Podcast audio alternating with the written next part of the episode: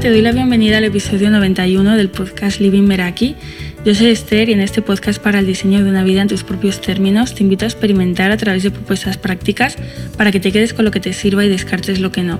Me puedes encontrar en Instagram como lady.meraki y en las notas del episodio encontrarás un enlace para suscribirte a la comunidad Meraki del email, donde el último domingo de mes envío la Meraki Letter, una carta de tú a tú con contenido práctico, recursos, ideas y herramientas para el diseño de una vida intencional y en tus propios términos. En el episodio de hoy quiero traer un tema que apunté hace tiempo a raíz de un bloqueo que salió en Coachinggram, la sección de Instagram donde cada jueves me cuentas tu bloqueo y te regalo tres preguntas y que estaba dejando para los meses de verano para así complementarlo con otros desafíos que vienen de la mano de esta estación. El mensaje que había escrito en la cajita era tengo la sensación de que mi vida son responsabilidades y hay muy poco disfrute en mi tiempo libre. Tal vez has tenido la sensación de que tu tiempo libre no ha sido de calidad o tenías ganas de que llegara ese momento y después no lo has disfrutado. O como no sabías qué hacer con él o tenías demasiadas opciones, los ladrones de energía se han encargado de ocuparlo. Y quería grabar ese episodio en verano porque también cuando se acerca esta estación, las vacaciones, es posible que estos desafíos estén presentes eh, algunos de vuestros días. Así que en este episodio, cuando hablo de tiempo libre, me voy a referir a ese tiempo libre de responsabilidades. Me voy a enfocar ahí, en ese tiempo que tenemos disponible. Para mí, más que tiempo libre, sería tiempo disponible, eh, libre de responsabilidades. Bueno, ya sabemos que la manera en que definimos los eh, términos importa y que, y que de lo contrario, pues para cada persona esto puede significar algo diferente. Y bueno, entrando en, en, el verano, algo que es bastante habitual cuando se acercan pues, las vacaciones en particular, es irnos de un extremo a otro. ¿no? Venimos de rutinas estructuradas, de trabajo, a pasar a, días de vacaciones eh, con cero estructura y con mucho tiempo disponible. Y esto también puede ser aplicable a fines de semana. Y antes quiero que pienses qué asociaciones tienes en tu mente con, con ese tiempo libre, con el verano, con las vacaciones. ¿Qué, ¿Qué, es lo que te viene a la cabeza cuando escuchas esto?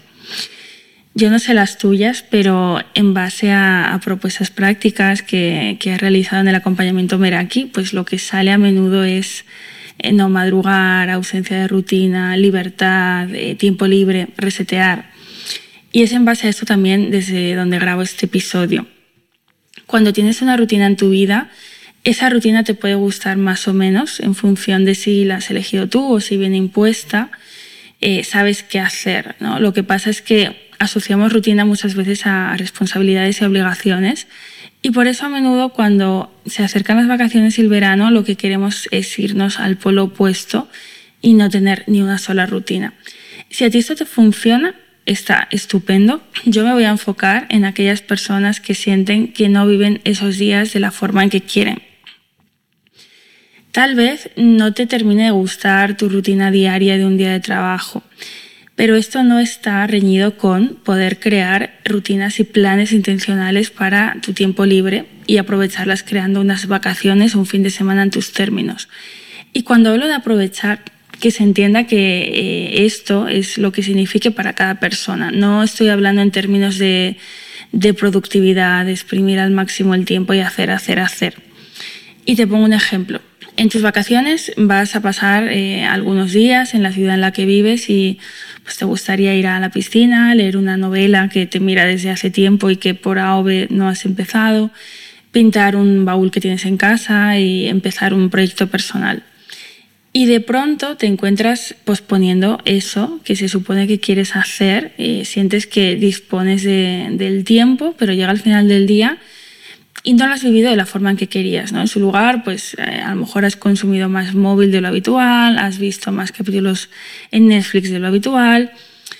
Y cuando eso es lo que quieres, eh, está bien. Ya sabemos que ni Netflix ni las redes sociales son ladrones de energía por definición cuando los consumimos en la medida que necesitamos. ¿no? Se convierten en ladrones de energía cuando nos vamos al exceso y experimentamos esa sensación de ruido, de baja energía, de niebla mental. Y, bueno, pues es probable que disfrutes más de, una serie al final del día que has vivido como querías vivir que verte cinco capítulos seguidos y estar deambulando por la casa sin energía. Y una Meraki me decía justo esto en una sesión. Me decía, ahora que tengo todo el tiempo del mundo para por fin hacer eh, esas cosas que llevo tiempo posponiendo, pues no hago nada. ¿no? Me apetece avanzar con mi proyecto, pero no lo hago. Al final me quedo viendo Netflix. Y por eso aquí es importante revisar la inercia que cogemos en vacaciones. Cuanto menos te mueves, menos ganas tienes de moverte. El movimiento te va a llevar a más actividad. A veces pensamos que nos falta motivación y lo que nos falta es energía. Y por eso es tan importante conocer cuáles son esos no negociables que nos recargan y dárnoslos, estemos o no de vacaciones, porque nos aseguran lo esencial y, y preservar esa energía un día avanzando en el proyecto que quieres sacar adelante y es importante para ti, es el motor de un segundo día avanzando en ese proyecto. Un día de ejercicio físico es motor de un segundo día de ejercicio físico. Y un día de sofá es motor de más sofá.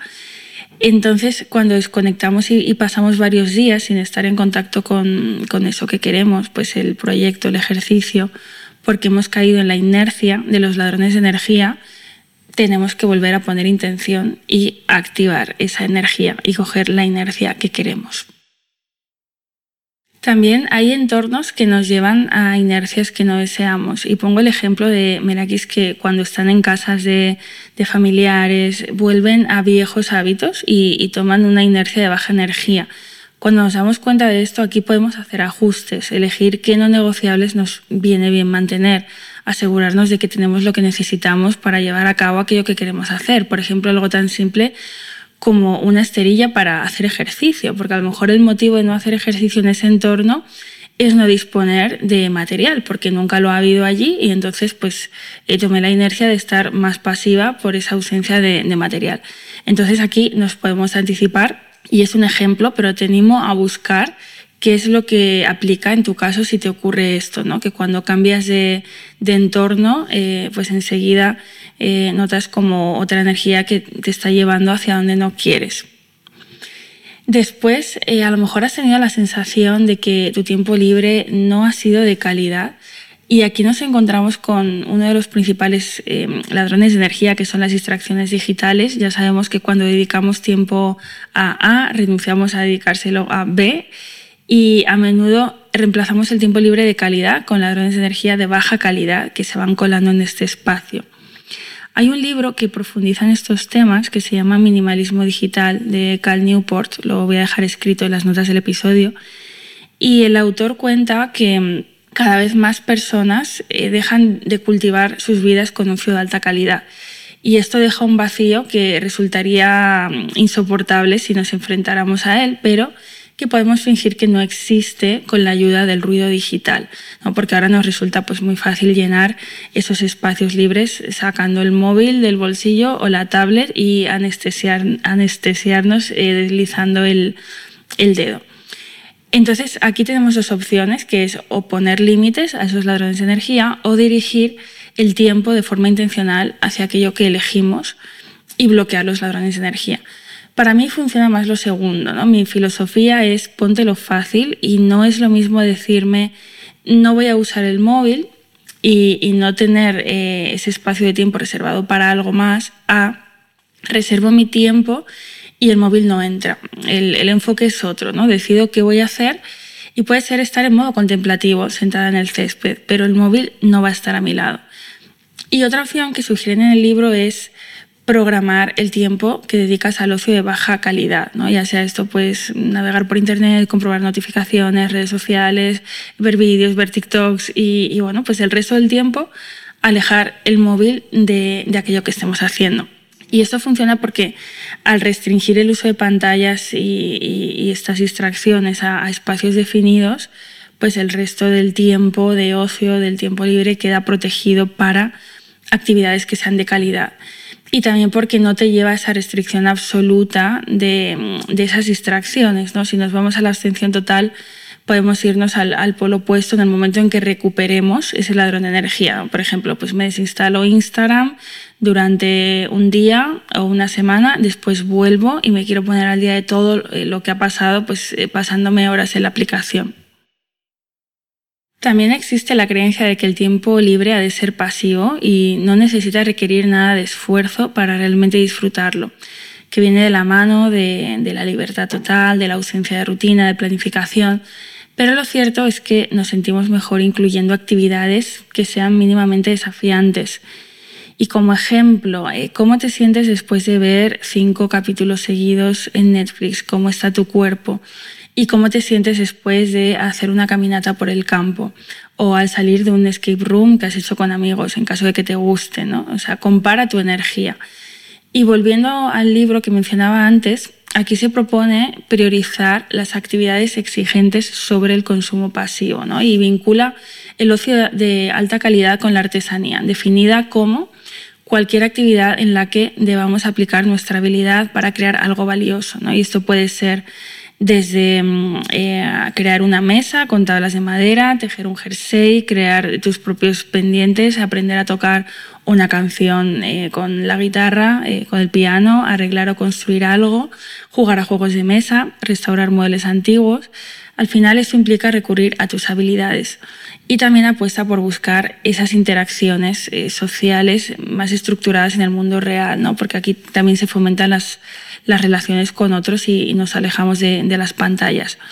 Porque un ejemplo común también es ¿no? quedar con amigos y en ausencia de un plan eh, más intencional, más definido, pues eh, siempre acabáis en una terraza tomando algo ¿no? y vais repitiendo el plan, cuando en realidad disponéis del tiempo y de la energía para poder hacer una actividad que a lo mejor lleváis tiempo queriendo hacer ¿no? y queréis ponerle esa intención.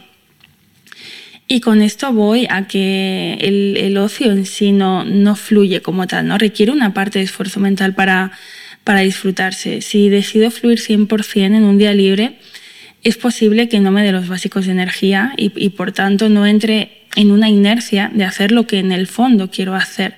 Si quiero descubrir nuevos sitios en la ciudad en la que vivo, necesito hacer una búsqueda. Si quiero trabajar cada semana en una cafetería nueva, necesito investigar opciones. Si quiero eh, crearme un día en mis términos eh, de cumpleaños, por ejemplo, pues necesito elegir qué planes me apetece hacer y en muchos casos reservar, porque si lo decido en el momento es probable que no haya espacio o no pueda hacerlo. Si me interesa la cerámica, necesito buscar sitios donde pueda hacer cerámica. Quiero hacer una clase de yoga diferente en una terraza, lo mismo. Es extraño que un plan así nazca de intentar fluir desde el sofá y sin energía. Y esto lo enlazo con el papel que tiene el diseño semanal en el ocio intencional. Yo soy fan de diseñar mis días, aunque sean libres de responsabilidades, y esto es aplicable a fines de semana, a vacaciones. Aprovechar el tiempo para mí tiene el significado de vivir el día con el que me sienta satisfecha cuando me vaya a dormir. No tiene que ver con orientar ese tiempo a un concepto de productividad tóxica de hacer y hacer. O sea, puedes agendar un descanso de calidad sin móvil, un paseo por la montaña, mantener la actividad física y no renunciar a tus no negociables por el hecho de que sea fin de semana o vacaciones, ¿no? porque al final eso es como una manera de rebelarnos contra nosotras mismas y nos estamos perjudicando, ¿no? porque al final estos eh, no negociables, estos básicos son los que nos mantienen con energía para hacer lo que realmente queremos hacer. ¿no? Son como esa puerta de, entrada, nos mantienen saludables, nos hacen bien. Y, también cuántas veces nos encontramos eh, con el, síndrome del calendario en blanco, eh, al tener a lo mejor planes que se caen, o sea, planes sociales, y vernos sin, alternativas disponibles. ¿no? O sea, por eso también tener como opciones, eh, tanto para ti como con otras personas, tenerlas cerca pues eh, muchas veces eh, nos salvan, ¿no? Esos momentos de, ay, ahora eh, tengo que pensar, ¿no? Es como, no, yo tengo aquí mi, bueno, pues mi lista de, de, cosas que me apetecen hacer. Muchas veces como, ay, me gustaría hacer esto algún día, algún día, ese día que nunca llega. Pues bueno, tener a mano este tipo de, mm, de, planes, ¿no? Para emplear nuestro tiempo y que no se lo lleven los ladrones de energía. Y si quieres adentrarte más en el diseño semanal, para eso creé la Semana Meraki. Eh, mi propósito con, con, ella es que dejes de organizar tus semanas y, y, las empieces a diseñar a través de un ritual propio que al final da forma a cómo eliges vivir tu vida. Hay una guía en la que te cuento sobre el diseño semanal, las creencias que nos alejan de diseñar semanas en nuestros términos, lo que necesitamos hacer antes de diseñar nuestras semanas, eh, cómo crear ese ritual de diseño semanal paso a paso, eh, personalizado para ti. Dos herramientas de diseño semanal y, bueno, pues también incluyo un workbook con cinco propuestas prácticas, audios con los seis errores más comunes al diseñar la semana y mi ritual de diseño semanal paso a paso para que mm, experimentes, te quedes con lo que te sirva y descartes lo que no. Tienes toda la info en las notas del episodio. En la propuesta práctica de hoy te traigo algunas preguntas. Te recomiendo coger eh, cuaderno y boli y, bueno, pues responderlas en un momento de calma. Cuando escuchas el término tiempo libre, ¿qué te viene a la mente? ¿A qué lo asocias? ¿Cómo han llegado esas asociaciones a ti? ¿Cómo te quieres sentir durante tu tiempo libre o de vacaciones o de fin de semana? ¿Qué no negociables te acercan allí y qué te aleja? ¿Cómo puedes poner límites a esto que no quieres y que te aleja, ya sean hábitos, comportamientos, personas, compromisos? Y por último, ¿qué es eso que tienes ganas de hacer y para lo que nunca es el momento o queda aplazado para algún día? Busca la manera de integrarlo en tus días libres a través del diseño semanal. Y hasta aquí este episodio. Si te ha aportado, te invito a hacérmelo llegar a través de Instagram o etiquetándome en lady.meraki, contándome qué te llevas. Me encantará leerte. También te animo a compartirlo con aquellas personas en las que has pensado cuando escuchabas el episodio y a valorarlo en la plataforma en la que lo estés escuchando. Y nos escuchamos en el próximo episodio. Hasta pronto.